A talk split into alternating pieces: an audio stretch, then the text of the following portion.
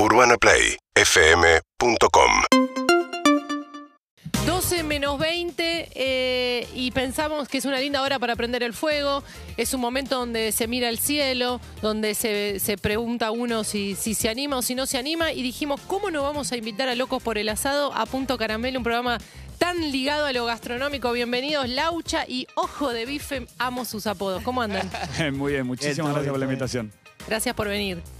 Acá estamos con ganas de que en esta terracita, ¿no? Tener una parrillita, pero bueno, es- arrancamos por el principio que es hablar con los que saben. Para mí está ideal acá para poner porque tiene un espacio techado, pero ahí hay un espacito verde que se puede prender un fuego. No, no, el, el nombre Punto Caramelo no es casual, es que está Punto Caramelo para que esta, este, este momento llegue y, y pensábamos, es, va a ser un día de lluvia, pensábamos ayer, eh, ¿se, se prende el fuego igual el día de lluvia o hay, hay desertores? Mirá, eh, nosotros siempre recomendamos que si llueve, al que sufre es el parrillero, porque el resto Sí. está adentro, esperando la comida, disfrutando. El que sufre es el parrillero. Entonces, eh, en este, justo estamos en un momento en donde organizar una reunión es muy difícil y tenés que hacerlo con mucha anticipación. Sí, con Eh, espacio al aire libre garantizado. Además, entonces es difícil, con lo cual si justo vas a organizar un asado un día de lluvia, trata de prever un poquito eso y si está lloviendo, primero no te puedes reunir porque tiene que ser al aire libre. Claro. Y segundo, a intentar hacerlo otro día, ¿no? el Ya tema es que como la pifia tanto, vamos a decirlo, el servicio meteorológico, por cómo está todo, todo el clima, vos decís, dice que llueve a las 5. ¿Y si no? ¿Y si estamos bajando un asado y no se larga? Ahora, ¿cómo les dan al del servicio meteorológico? Sí, Como sí, siempre, ¿eh? son los más atacados. Claro, me es que son las ganas, de, son las ganas de- del- del momento, del Y encima ritual. estudian en ciencias exactas, creo, ¿no? La- Claro, pero el, el pronóstico estima, según las condiciones actuales, lo que probablemente suceda. Entonces ahí bancamos también a los del servicio meteorológico. Obvio. Pero a veces qué, qué valiente el vecino. Cuando vemos que yo no me an- yo prendo asado y, y hago asado en mi balcón y por ahí no me animo y veo al vecino que prendió y decís qué bien que animó. él ahí. Y el buen vecino también el que avisa que va a prender el fuego, ¿no? Sí, que sí, avisa si Sí. saca la ropa, que te dice ¿Querés "Che, cerrar? Le digo yo al de arriba. ¿Querés Nosotros tu- cerrar? tuvimos muchos problemas Sí. con eso, pero bueno. Siempre al que no le toca ser el asador ese día, es, no sé si será un poquito de envidia o qué, pero es el que más se queja. ¿sí? Claro. O le llevas algo también, ¿no? Le- le A- puedes- al Después del sí. asado le llevas Sí. al vecino que se bancó un poco el humo. Sí, Bueno, si no se estamos- queja, sí. Estamos con Luciano y con Sebastián. Yo les quiero decir Laucha y Ojo de Bife porque me gustan mucho sus apodos. ¿Cómo nace Locos por el Asado? Locos nace hace 10 años, básicamente con, con esta emoción de lo que es el asado en sí, el ritual, la tradición. Eh, un grupo de amigos que tenemos ganas de generar contenido en redes porque estaba explotando, ¿no? En ese Sí. momento no había mucho eh, y decidimos llevar todo lo que nosotros amábamos ahí, a las redes sociales. Eh, y básicamente fue algo muy tranquilo, muy Espontáneo, relajado. arrancó así como algo bien genuino. Sí, sí, sí, no, no, no. No sabíamos qué íbamos a hacer, empezamos a filmar, haciendo quizás cosas que ya hacíamos naturalmente en asado con, con amigos, eh, y ahí fue creciendo. Obviamente que hoy es más fácil cuando uno ve a alguien generando contenido decir, no, bueno, tenés que escuchar, tenés que hacer esto, lo otro. En ese momento no había tanto contenido. ¿En qué año fue? Y fue en el 2012. Eh, en 2012 arrancamos, o 2011 aproximadamente. ¿Por YouTube? To- Arrancamos en Facebook Sí. eh, con una página, medio subiendo fotos, haciendo eh, los típicos juegos de qué preferís, eh, no sé, un choripán o un morcipán, cosas así. Sí. Y después nos fuimos a YouTube con un contenido un poquitito más de recetas y demás. Eh, pero nada, era todo nuevo para nosotros. No filmábamos, no hacíamos nada en redes. No había quizás alguien que vos puedas ver y decir, bueno, hay que copiar a este o hay que seguir este, esta imagen. Sobre todo en, en todo lo que era Latinoamérica, ¿no? Quizás en Estados Unidos había un poquito más de youtubers o gente generando contenido, pero acá no había nada. ¿Y cuál fue la cantidad máxima de asados que hicieron por semana con esta linda excusa del canal de YouTube, no? Y máxima eh, hemos hecho cinco o seis asados en una semana seguro. Eh, pero bueno, básicamente va- depende mucho de cuando filmamos y cuando hacemos para nosotros. ¿Pero se relajan cuando filman? O sea, ¿pueden gozar de, de sí. ese ritual? Sí, se disfruta mucho, la verdad. Es un trabajo que se disfruta Claro. bastante. ¿Y De cuándo- hecho, no- nos preguntan siempre si, además de lo que hacemos en YouTube, si trabajamos. La típica, esa es la típica. Claro, Es trabajo. Sí, es un trabajo que está bueno, pero es un claro, es un trabajo. ¿Y qué trabajos dejaron para hacer esto? Eh, bueno, yo ya hace bastante, eh, en su momento trabajaba con una empresa que exportaba granos Eh, entonces, nada, medio que, medio que servía un poquito más el café que otra cosa. Sí. era como cadete y demás. Eh, nada, era muy chico, igual tenía 21 años cuando, cuando dejé y empecé con Locos. Claro. Así que ya hace 10 años que estoy con esto yo. No, yo trabajaba en gastronomía. Yo hace cinco años que estoy en Locos. Y trabajé en gastronomía desde, bueno, sí, hoteles, restaurantes, escuelas, todo. Y también pensando a que ya mi vida en la gastronomía va a ser siempre dentro de una cocina Sí. y no al aire libre. Y eso de repente, bueno, Puedes decir que tu tarea era abrir paquete de galletitas. eh, sí. Trabajaba en una. En un, Es una cadena así que está muy buena, que también tiene como un- una Las torta tortas bombas. estrella hecha con las galletitas estas, las otras. Claro. Sí. Eh, y bueno, sí, yo cuando iba a Locos, pues estaba en los dos lugares y les contaba que no, este mes se compraron dos toneladas de Oreo, imagínate los paquetes. Claro. Porque la Oreo no viene en, en bolsas, o sea, comprar paquetes. Claro, claro. Y hay que abrirlos los Y, paquetes. hay que abrir- y alguien los tiene que abrir. Y sí, nosotros, o sea, sabía que había un montón de paquetes y era como casi una tarea específica de, Claro. de alguien y bueno, eso era lo que me... Te tocaba a vos. ¿Y- ¿Y cantidad de comensales cuál fue el máximo eh, en asado que han, que han hecho? Eh, es medio relativo porque sentados es una cosa y de cuánto dimos Claro. de comer es otra. Hicimos un- en Corrientes. La, Corrientes fue el más grande. Sí, la previa al Festival del Folclore. eh, estuvimos ahí participando, llevamos, tenemos un tráiler donde cocinamos. Hicimos no sé cuánto, cuánta cantidad de carne, pero Eran casi comer. dos toneladas de carne en asado. sí. Hay que calcular eso, porque siempre uno se pregunta en un asado pequeño. Igual ya ese, a ese nivel ya... Ya está, ¿no? Sí, de más, calculás de más. también. Guarden en el freezer después. Calculás que no te falte, ¿no? Claro.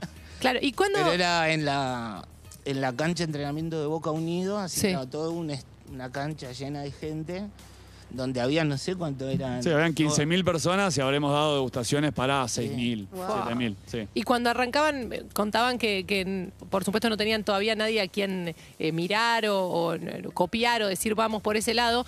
¿Cuándo se dieron cuenta que la estaban pegando? Que esto estaba, estaba creciendo y que tal vez se podían dedicar a eso. ¿Cuándo dejó de ser una prueba entre amigos? Bueno, fue mucho por los números y las estadísticas, las métricas que te da cada uno de estos, de estos bueno, YouTube, Facebook y demás. Eh, cuando de repente, no sé, contábamos los likes, contábamos los me gusta Sí. con, las- con- con los dedos así todos los días. Uy, tenemos 10 más, tenemos 5 más. Uy, este lo conozco, este no. Sí. Eh, cuando un día fue que no podíamos contar la cantidad de gente que nos empezó a seguir. Ahí como que se empezó a viralizar un poquito más el contenido. Nunca nuestro contenido fue sumamente viral, porque obviamente que está, es, es como un nicho muy grande, que es el asado, pero Sí. sigue siendo un nicho. Eh, pero nada, en ese momento cuando ya dijimos, bueno, dejemos de contar porque ya está, como que ya no, no podemos seguir contando los me gusta, dediquémonos a seguir creciendo, dijimos, bueno, acá la estamos, acá hay algo, eh, y ahí dijimos, bueno, vamos a ver cómo lo hacemos redituable para poder vivir de esto, porque Sí. ya pasó de ser un hobby, busquemos cómo nos divertimos tanto, busquemos como la manera de vivir con esto que tanto nos disfrutamos. Y hasta ahora el momento más alto de, de Locos por el Asado, algún viaje, algún momento increíble donde se miraron y dijeron, no te puedo creer que estamos en medio de esto. Bueno. Pre, pre-pandemia veníamos viajando por ahí una vez por mes, a veces dos. Y nada, de repente ir a El Salvador, que era un país que uno por ahí no piensa tanto. No está dentro de los primeros países que uno piensa para ir, no por nada en especial, ¿no? Pero. Sí, bueno, Eh, El Salvador, sí. Honduras, es decir, Sí, no, Claro, al menos pero como Uruguay fuimos- de última. Sí, dos veces en un año a El Salvador, dos veces a Dominicana. Y es una locura. Paraguay, eh, Ecuador, Colombia, bueno, Uruguay, Chile muchas veces también. Bueno, acá también. El primer Panamá. viaje fue a Italia, fue increíble, pero fue un evento contratado. Fuimos a hacer un festival en Santa Fe Sí. eh, hace como seis años más o menos, o cinco años. Eh, nada, era el primer festival que hacíamos fuera de a Buenos Aires. Y nada, fue una locura. Nos tuvieron que poner dos custodios porque la gente los Beatles, fotos. los Beatles del ojo de bife. Ahí dijimos, qué locura, esto, esto Qué genial. está loca. Bueno, eh, a la comunidad caramelera le queremos decir que se quedan los chicos de Locos por el Asado un ratito más. Pueden llamar al 47756688 con esas preguntas, esas dudas. La, no sé, eh, me compré una molleja, la, la- la hago entera, la parto al medio. ¿Cómo el- el- la mejor manera de aprovechar un chori? ¿Es mariposa? ¿Es entero? Las dudas que tengan en el 47756688 o dejan también sus preguntas en el 1168611043 para Laucha y Ojo de Bife Locos por el Asado. Qué lindo. Eh, pensaba también en cortes eh, gauchitos, ¿no? Porque Sí. siempre sabemos cuáles son los buenos. Pero el gauchito, porque sale, sale cara la carne. ¿Eh? Tenemos, Bueno, tenemos. Ya venimos con No todos dudas. esos tips en un ratito nada más acá en Punto Caramelo. Seguimos en Instagram y Twitter. Arroba Urbana Play FM. Faltan 8 minutos para el mediodía. En Punto Caramelo suena David Bowie con Let's Dance. Y estamos con los chicos de Locos por el Asado en un ratito ya contestando todas tus preguntas. Trabajamos con distanciamiento y todos los protocolos y además estamos protegidos y cuidados por Grupo Argenomics, que vienen todas las semanas a hacernos el test PCR en saliva, el método que resultó ser más simple, más seguro, eficaz y rápido. A diferencia de los hisopados que son molestos, la toma de la muestra es por saliva, súper fácil. Se hace una autorrecolección donde simplemente uno expele 5 mililitros de saliva fluida en un tubo estéril y listo para procesar y obtener los resultados de 4 a 24 horas. Más info en Instagram, arroba Grupo Argenomics o en info arroba argenomics.com. Estamos con Luciano Laucha, Luchetti, Sebastián Ojo de Bife, Aguirre, son locos por el asado y hay algunas preguntas en el 47756688 y en el WhatsApp 1168611043. Digo algunas, las que podemos recolectar, porque preguntas del asado hay infinitas, ¿no? Buen sábado. Me reporto desde Villa Gesell con un clima un poco fresquito, pero igual le hacemos frente de vestido y camperita.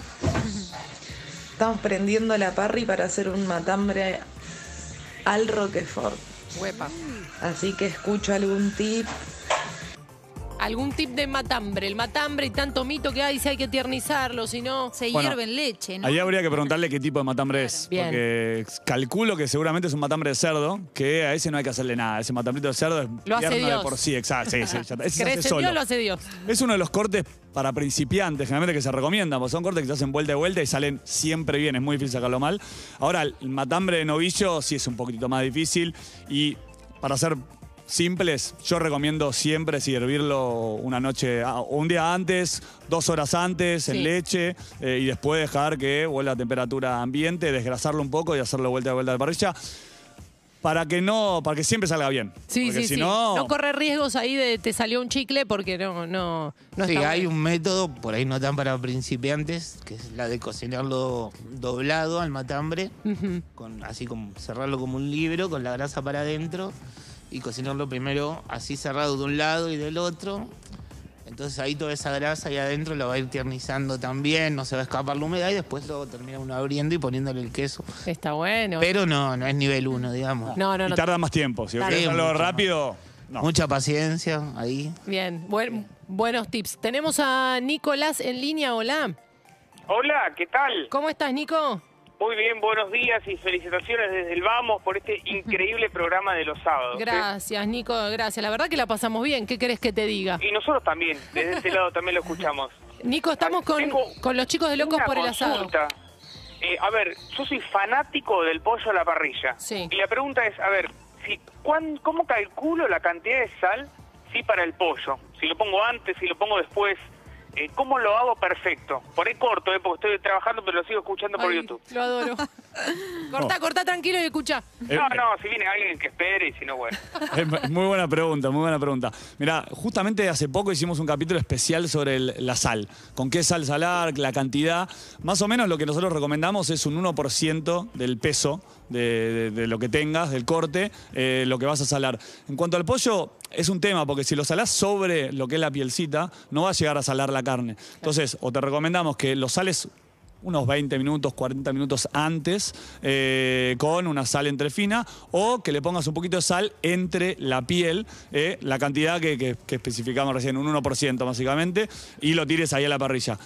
Para mí va a quedar perfecto. Para, siempre recomendamos una sal entre fina o parrillera porque absorbe un poquitito menos que la sal fina y no corres el riesgo que se pase. Pero si vos calculás bien la cantidad de sal, ya está, está perfecto. ¿Contento, Nico? Fantástico. Sí, fabuloso. Bueno. Chicas, les mando un beso y un abrazo grande y éxitos. Beso, Beso Nico. grande. Abrazo, Nico. Gracias. 11 6861 1043 Más dudas con respecto al asado. Hola. Hola chicos, bueno, mi pregunta es cómo hacer bien eh, la tapa de asado a la parrilla, cuál es el secreto, porque es un corte barato, pero compré una vez y no me salió, me salió un poco medio seco. Este, esa es mi pregunta, gracias chicos. ¿Cómo hacemos? Y bueno, la tapa de asado es uno. El nivel Dios. Sí. la tapa de asado. Y es uno de los cortes que uno piensa que por ahí son fáciles de hacer y terminan frustrando a muchos parrilleros, digamos. Sí. Eh, porque sí, si tiene una fibra, digamos, gruesa, mucho de lo que se llama colágeno, ¿no? Adentro, que eso es lo que le da un poco la dureza a la carne y hay que cocinarla, digamos, más bien despacio y hay que ir agarrándole la mano con el tiempo porque ya si se te seca, eh, ya ahí ya no hay vuelta atrás. Sí, recomendamos quizás cocinarla con salmuera, Sí. eh, humectarla constantemente. Salmuera es el- en una botella, ponemos agua. Agua con sal. Agua con sal, sí. Un diente de ajo, ponele. Laurel, si Eh. querés, romero, le puedes poner lo que quieras después para condimentarla, eh, pero básicamente es agua con sal y después la saborizás como quieras. Y está bueno, es una forma de humectar cortes que quizás, eh, nada, no tienen tanta, son magros, no tienen tanta grasa intramuscular y Claro. tienden a ser duros. Claro. Y le vas poniendo despacito. Y la otra, sacarla un poco más jugosa. Pero bueno, no se Eh, suele sacar la tapa jugosa. Es un corte como para cocinar despacio. ¿Y envuelta, aluminio o algo por el estilo? ¿Funciona? Bueno, sí, envolver en aluminio lo que hace es que se vaya cocinando en sus propios jugos, que tenga humedad interna. Esto es como humectarla con salmuera. Bueno, se va humectando con los mismos jugos que va alargando, eh, con el vapor que va generando eso. Lo que tiene es que, bueno, después que pierde un poquito de sabor ahí, porque va perdiendo mucha jugosidad. Sí, Se van hervido, Y desprendiendo. corres eh, Exacto. el riesgo de que quede medio, medio hervido. Por eso, sí, el papel aluminio está bien, pero también igual hay que tener cuidado para que no quede tipo como un puchero. Así. Claro. claro. Está bueno después si le metes una criolla, ¿viste? O algo, la condimentás con un chimichurri cuando lo haces con papel aluminio. sí. Tal cual. Santa, nuestro comandante acá del trineo, tiene una duda, chicos. Parrilla, si tengo que comprar, eh, ¿de canaleta o las de varilla? Oh, esa es, es la duda de, de- de todo. Esa es la duda madre. Bueno, yo tengo. Es, es difícil, ¿no? Obviamente es muy subjetivo. Yo recomiendo la de varilla en B. Es, perdón, es No, la redonda. redonda. Eh, es, es mi opinión esa. Para mí calienta mejor, calienta más rápido, es más fácil de limpiar, pero corres el riesgo de que se vaya desgrasando el corte para abajo, un chorizo, lo que sea, y si está mal prendida la brasa, se puede tender a prender un poquito fuego. Mi hermano tiene un restaurante en el sur y él él tiene la, var- la varilla en B y dice que es la mejor, él cocina así, que no, la otra se le prende fuego por las dudas. Hay muchas escuelas, ¿no? Sí, hay un Claro. montón. Hierro redondo en B, también de los que les gustan las parrillas esas que se suben y se bajan. Sí. Y hay otros que prefieren nosotros fijas y controlar el fuego y no la altura. Pero bueno, son como escuelas. Son corrientes, total. Nosotros somos fija y redondo. Ahí está. Perfecto. Una altura de 11 centímetros. Vamos con un mensaje más en el WhatsApp. Hola gente de Urbana, la pregunta para los chicos de Locos por el Asado, a quienes admiro profundamente, es ¿de qué provincia argentina es la mejor carne? Me refiero a la mejor en cuanto a sabor, en cuanto a tierna. Hay que jugársela. etcétera. Hay que Sí, jugársela. juéguensela, che. ¿Qué dice? Arrancamos, Eva, arrancamos, a ver. ¿Qué dice ojo de bife? Queden bien uno con el norte, con el sur, con el medio. No, bueno, es raro porque primero la mejor es como también subjetivo. Eh, hay muy buena carne en Argentina. Eh, nosotros, Jugátela, jugátela. y no sé, no sé, pero yo calculo que más sí, lo que es provincia de Buenos Aires, Entre Ríos, Santa Fe, me- creo que por ahí puede llegar a estar lo. Bueno, también está la mayoría, creo yo. El litoral. Sí. En el litoral. Sí, sí, Cerramos por ahí. Última, prender el fuego con un secador de pelo, ¿sí no? Tenemos Eh, una amiga sí, que hace eso. Tenemos una, arrancando. una amiga que hace Claro, eso. quería abrir la pestaña a fuego. Yo prendo con eh, un aparato que se enchufa, ¿no? Que es como una especie de resistencia. Carbón, esa resistencia, carbón, y después ayuda un poquito. Pero eh, con eso no necesitas el secador. Un poquito. A mí me dijeron cuando me vendieron la parrilla, si hay fuego no hay humo. Entonces, por el bien de mis vecinos, trato que se prenda lo más rápido No, posible pero bueno, pero para- igual, bueno, es un asado. Sí, sí, pero eh, por, por amor a los vecinos, eh, ¿va esa o hay fundamentalismo con el fuego de mejor esto, mejor esto otro? No, no, yo- ese, ese artefacto está buenísimo. Eh, la verdad que está muy bueno, súper Sí, la recomendado. resistencia, digamos. La resistencia esa que larga el calor y pre- te prende el carbón se está enchufa bueno. y en ocho minutos le cuento a la gente que por ahí Sí, está del otro lado y no exacto. lo conoce, eh, es una resistencia metálica que se enchufa y en ocho minutos se prende el fuego. Para mí, el tema del fuego va más, a- va, va más más parte del ritual, ¿no? Si vos estás en un departamento, tenés que hacer un fueguito rápido, no vas a juntarte hojitas, Claro, prender el claro. fuego todo romántico, eh, sino que lo vas a aprender como pueda, porque el romanticismo está después, cuando están los invitados, cuando tirás la carne. Ahora, si estás en el medio del campo o en un jardín donde podés a estar tranquilo, pinocha, claro. exacto, tomando un mate tranquilo, prendiendo el fuego, ahí sí recomiendo que lo hagas despacito y que lo hagas más como. Sí, Ah, aparte, el, el- no sé, el parrillero que va, pone música, hace un trago, qué sé yo, y de repente, bueno, que enchufa y se va. Y como- armó todo, ¿no? Como para. Claro. La onda también es bueno. Que Disfrutarlo cada Bien. momento, cada. sí. Para también decir, bueno, yo me traje música, me hice un trago, todo, entonces voy a también Bien. Hacerlo más artesanal. leña o carbón también es una linda grieta. Esa es una linda. Va, va de la misma mano de esto. Eh, nosotros, no sé, yo a mí me encanta hacer eh, con leña, por ejemplo, cuando lo disfruto, cuando tengo tiempo el fin de semana. Ahora, cuando estamos trabajando, es muy difícil hacerlos toda leña porque quizás necesitamos rápido, estamos, no sé, filmando tres capítulos a la vez y necesito, bueno, necesito brasa rápido, bueno, pum, pongo Claro. carbón y lo hago más rápido. De vuelta, si es un departamento donde no puedes hacer humo, necesitas brasa una cantidad y tampoco puedes hacer un fuego enorme, usa carbón. Bien. Eh, pero, de vuelta, si estás en un medio de jardín, con un poco de música, un día soleado, todo, hace, esperá la leña que se haga brasa y va a ser mejor, obviamente, eh, pero no vas a notar tanto la diferencia. Luciano y Sebastián de Locos por el asado, gracias con este día nublado, invitando a la audiencia caramelera a que se anime y prenda el fuego. ¿Dónde lo seguimos? En Instagram, en YouTube, en todos lados. Locos por el asado, el por con X, eh, así que nada, ahí en todas las redes estamos, en YouTube, Instagram, Facebook, Twitter,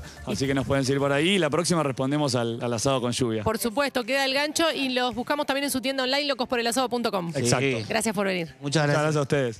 UrbanaPlayFM.com